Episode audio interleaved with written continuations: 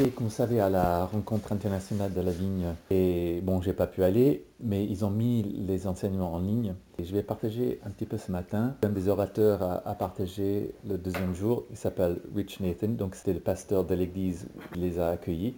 À vrai dire, c'est un enseignement sur que qui que nous soyons, quelle que soit notre situation, situation professionnelle, socioculturelle, quel que soit notre âge, quels que soient les obstacles qu'on a dans la vie, quel que soit ce qu'on fait dans la vie, ce qu'on a accompli, on peut être un disciple qui est à fond et, c'est ce que Dieu veut pour nous. Donc, euh, ceci, c'est vrai, on, peut l'appliquer à ceux qui sont dirigeants, de ceux qui sont des leaders, mais euh, ce qu'on dit au niveau de l'enseignement public sur les responsables, les leaders, ça va aussi pour tous les chrétiens, à mettre tout ce que nous sommes, tout ce que nous avons au service du Seigneur. Et on a une petite discussion dans la voiture hier euh, avec Samy au sujet de qui est plus impliqué dans le service du Seigneur, quelqu'un qui est rémunéré par une église ou quelqu'un qui a un travail à côté.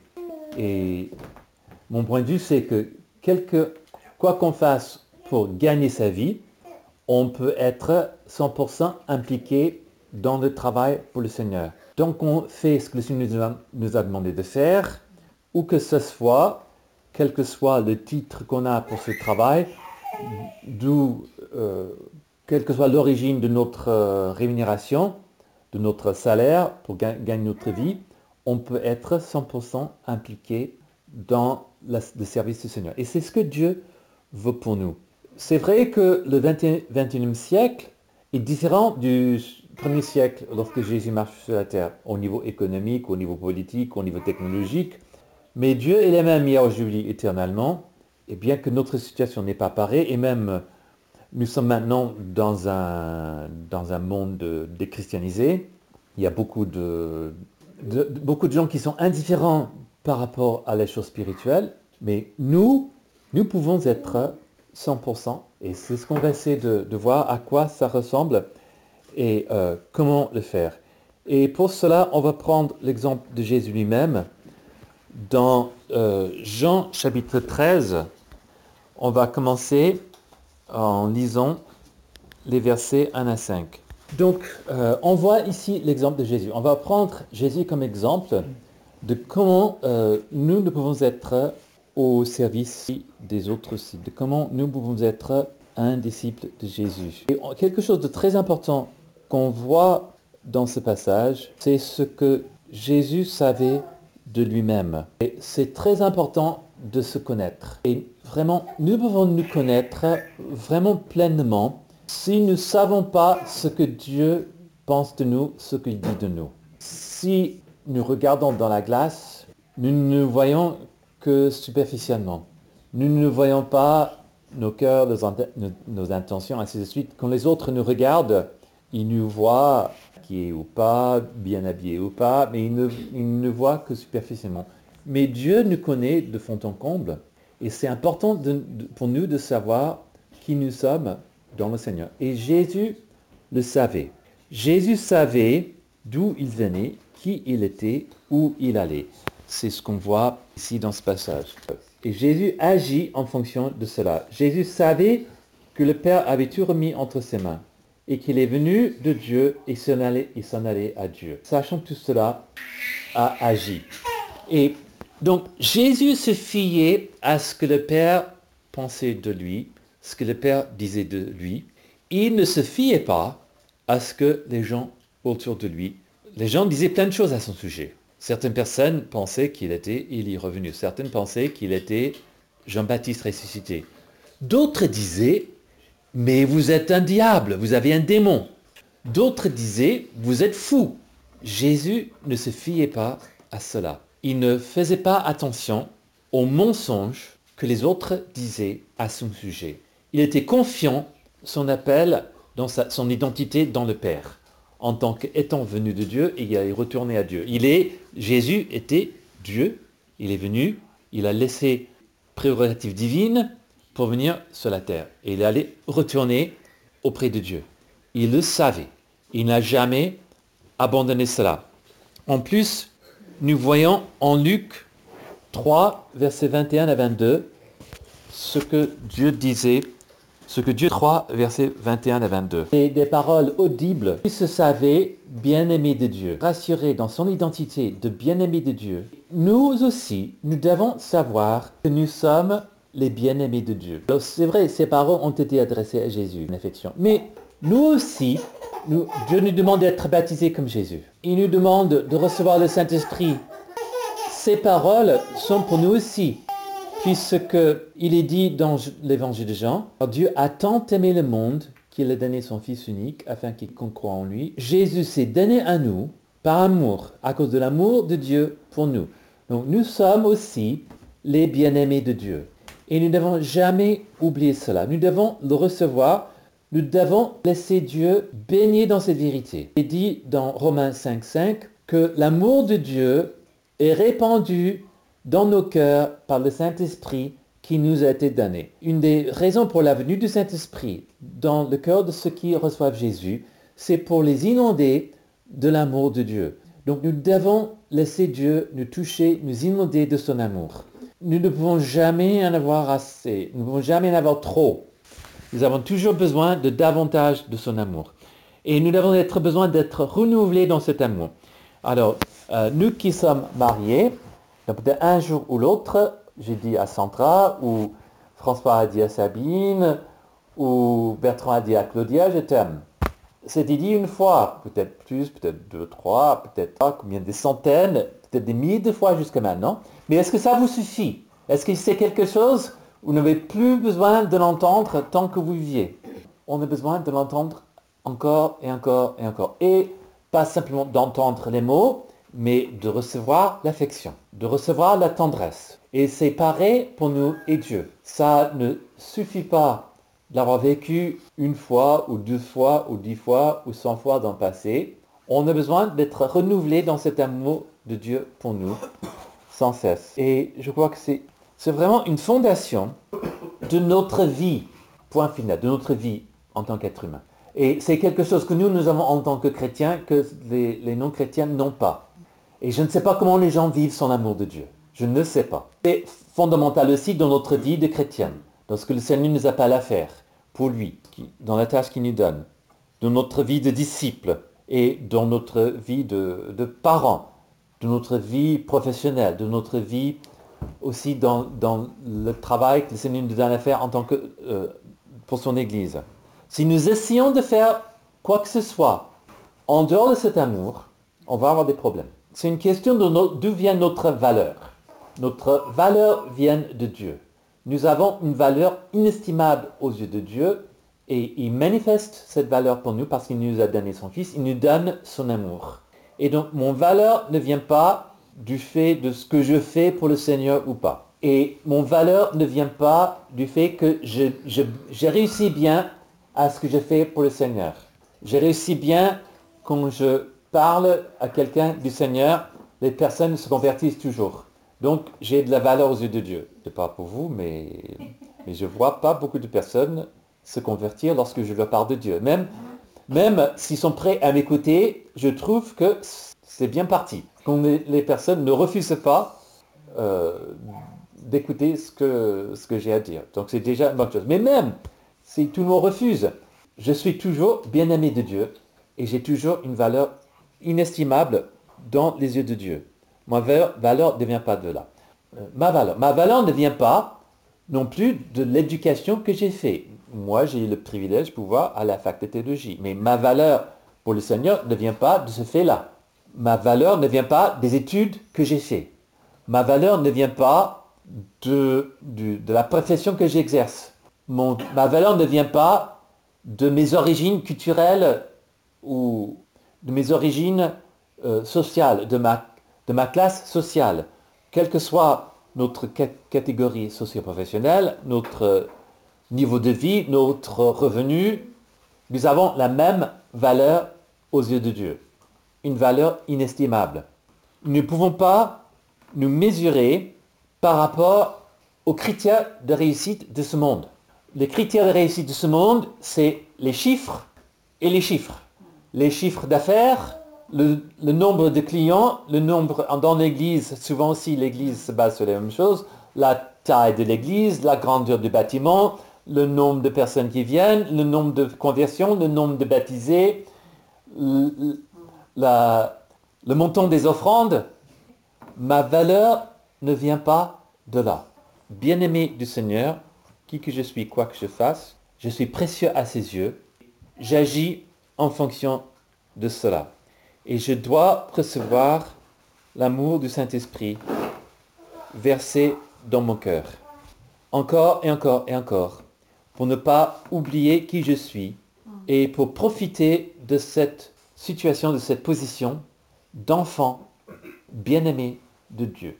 C'est vraiment quelque chose sur lequel je vais insister. Je crois que c'est quelque chose pour lequel il faut qu'on prie ce week-end pour que chacun soit vraiment rempli de l'amour du Seigneur, que qu'on que c'est pas simplement une connaissance intellectuelle. Oui, je sais dans ma tête que Dieu m'aime, mais dans mon cœur, je ne le ressens pas. Ça ne suffit pas. Je dois ressentir et le recevoir et le vivre. Je dois en être convaincu. Et Dieu veut nous convaincre de cela aujourd'hui. Donc ça, c'est le point de départ de l'exemple que Jésus nous donne, de la vie de Jésus, son identité. Il était sûr de son identité. Et nous aussi, nous devons en avoir, être certains. Il y a une deuxième chose dont je vais parler maintenant, a autre chose que je vous dirai une autre fois, mais cette deuxième chose, c'est que Jésus savait que Dieu l'avait appelé. Il savait être appelé par Dieu. Jean 13, 1, avant la fête de la Pâque, Jésus, sachant que son heure était venue de passer de ce monde au Père, et ayant aimé ceux qui lui appartenaient dans le monde, il les aima jusqu'à l'extrême. Il savait que son heure était venue. Il était appelé par Dieu à quelque chose et il le savait. Il savait qu'il y avait un appel de Dieu. Si on est chrétien, si nous avons donné notre vie à Jésus, tout d'abord c'est parce qu'il nous a appelés. Il s'est révélé à nous, il nous a appelés à lui. Il nous a appelés à être, et si on est disciple de Jésus, on est à son service. Et, et puis il nous donne des choses à faire. On parle beaucoup dans l'Église aujourd'hui de, disons, dans le monde entier, on parle de, leadership. On n'a même pas de mot en français pour le dire. L'art de conduire, euh, l'art de mener les autres. Et si on est chrétien, on a des personnes qu'on doit amener quelque part. Et que ce soit les personnes de notre famille, notre conjoint, nos enfants, nos voisins, ou plus de personnes, on conduit les, personnes quelque part. Et donc, en tant que disciple de Jésus, on doit se savoir appelé par Dieu. Et qu'est-ce que on doit faire pour le Seigneur? Qu'est-ce qu'il m'appelle à faire? On doit le savoir. Et bon, d'abord, il y a la Bible. Il y a des choses que la Bible dit que tous les chrétiens devraient être en train de faire. Et puis, il y a des choses plus précises que Dieu a pour chacun d'entre nous.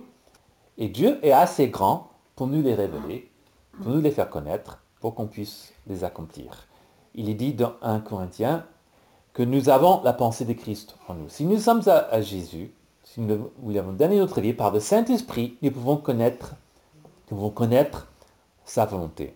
Et donc, nous devons être à son écoute. il y a certaines personnes aussi qui pensent que pour plaire au Seigneur, je dois faire la chose la plus difficile qui puisse être faite, et comme ça, je vais réussir dans ma vie de chrétienne, dans mon vie de, responsable, de dire quoi que ce soit. La chose la plus dure, la chose la plus compliquée, qui demande de plus grands sacrifices. Euh, c'est un peu ce que je pensais avant de donner ma vie au Seigneur. Je pensais, bon, Dieu va m'obliger à faire quelque chose que je n'ai pas envie de faire. J'avais mes projets pour moi. Je pensais que j'allais venir en France, faire une maîtrise en français, et puis partir à la fac de droit, faire du droit international. Et j'avais une petite hésitation devant de donner ma vie au Seigneur, en pensant, il va m'obliger à aller être missionnaire en Afrique. Pour moi, c'est ce que faisaient les missionnaires. Ils partaient en Afrique, euh, voilà, vivaient, dans la pauvreté, dans les conditions difficiles et tout cela. Et j'ai eu cette révélation que Dieu m'a créé. Il m'a créé pour quelque chose. Et c'est seulement en me donnant à lui que je pouvais vraiment m'épanouir et donc faire ce que Dieu m'a appelé à faire. Euh, et donc, je l'ai fait. Et on a cet exemple de Jésus ah, dans Hébreu chapitre 10, verset 7. Il reprend un verset des psaumes, mais c'est un psaume qui est prophétique par rapport à Jésus, qui dit, je suis venu faire ta volonté, mon Dieu.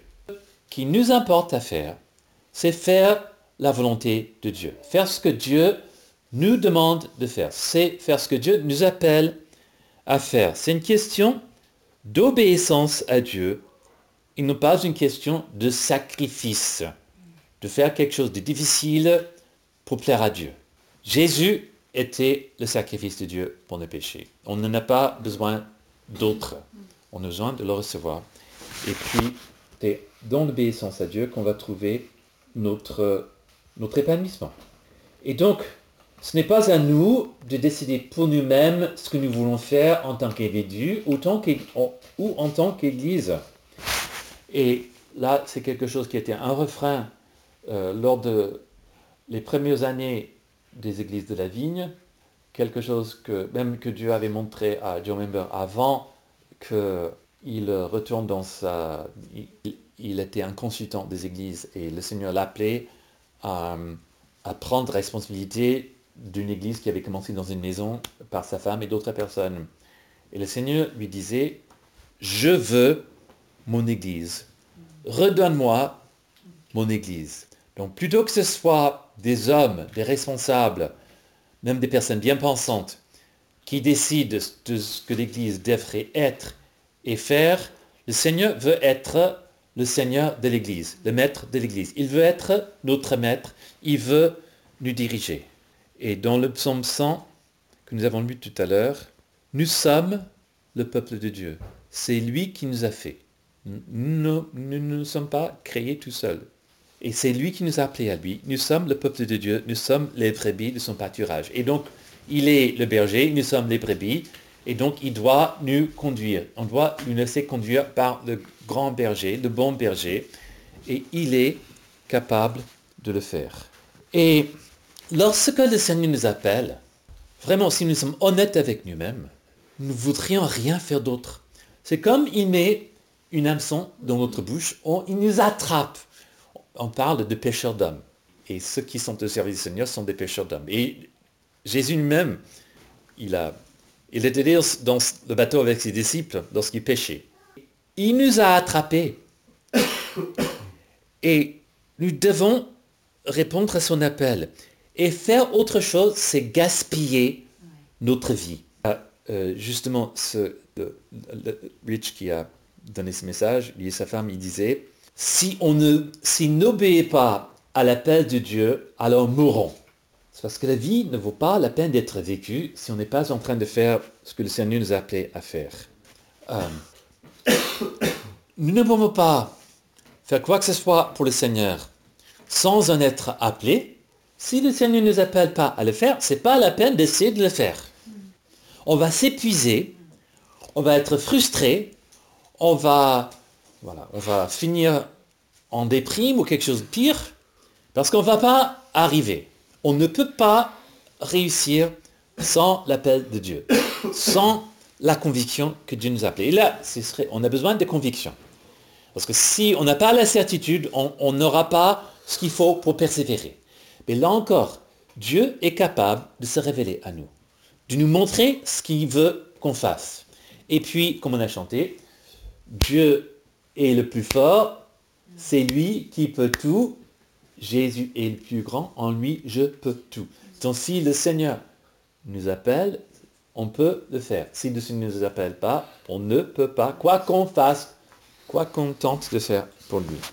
Donc, ce n'est pas nous qui écrivons un scénario et puis qui nous jouons des rôles dans un film, c'est le Seigneur qui est le scénariste le réalisateur, et nous sommes des acteurs dans ce film que le Seigneur a préparé d'avance. Euh, en Ésaïe 50, versets 4 et 5, il y a cette prière, Ésaïe 50, 4 et 5, que le Seigneur nous ouvre les oreilles pour entendre sa voix. C'est ça ce qu'il nous faut. Pour pouvoir savoir ce que Dieu nous appelle à faire, il faut qu'on écoute. Il faut que le Seigneur nous ouvre les oreilles pour l'entendre. Et je lisais en Jérémie ce matin, euh, c'est vers Jérémie 42, le peuple va à Jérémie pour lui demander de consulter le Seigneur pour savoir ce qu'il devait faire. Parce que euh, la plupart des gens avaient été amenés captifs à Babylone. Il y avait un reste que le roi Nebuchadnezzar a laissé en Israël avec un gouverneur qu'il avait choisi. Et puis, pas de bol, il y a des gens qui sont venus assassiner le gouverneur que Nebuchadnezzar avait désigné. Donc les gens avaient peur que Nebuchadnezzar allait venir les tuer ou les amener en captivité. Donc ils cherchaient Jérémie pour qu'il la volonté de Dieu à ce sujet. Ils sont engagés. Mais quoi que tu nous dises, si c'est bien ou mal, nous allons le faire. On s'engage à faire la volonté de Dieu. Et ce qui est intéressant, Jérémie a prié pendant dix jours avant d'entendre la voix de Dieu. Il était prophète, quand même. Il a un des plus grands prophètes de l'Ancien Testament qui nous a laissé le plus de prophéties. Dix jours après, il entend la voix de Dieu.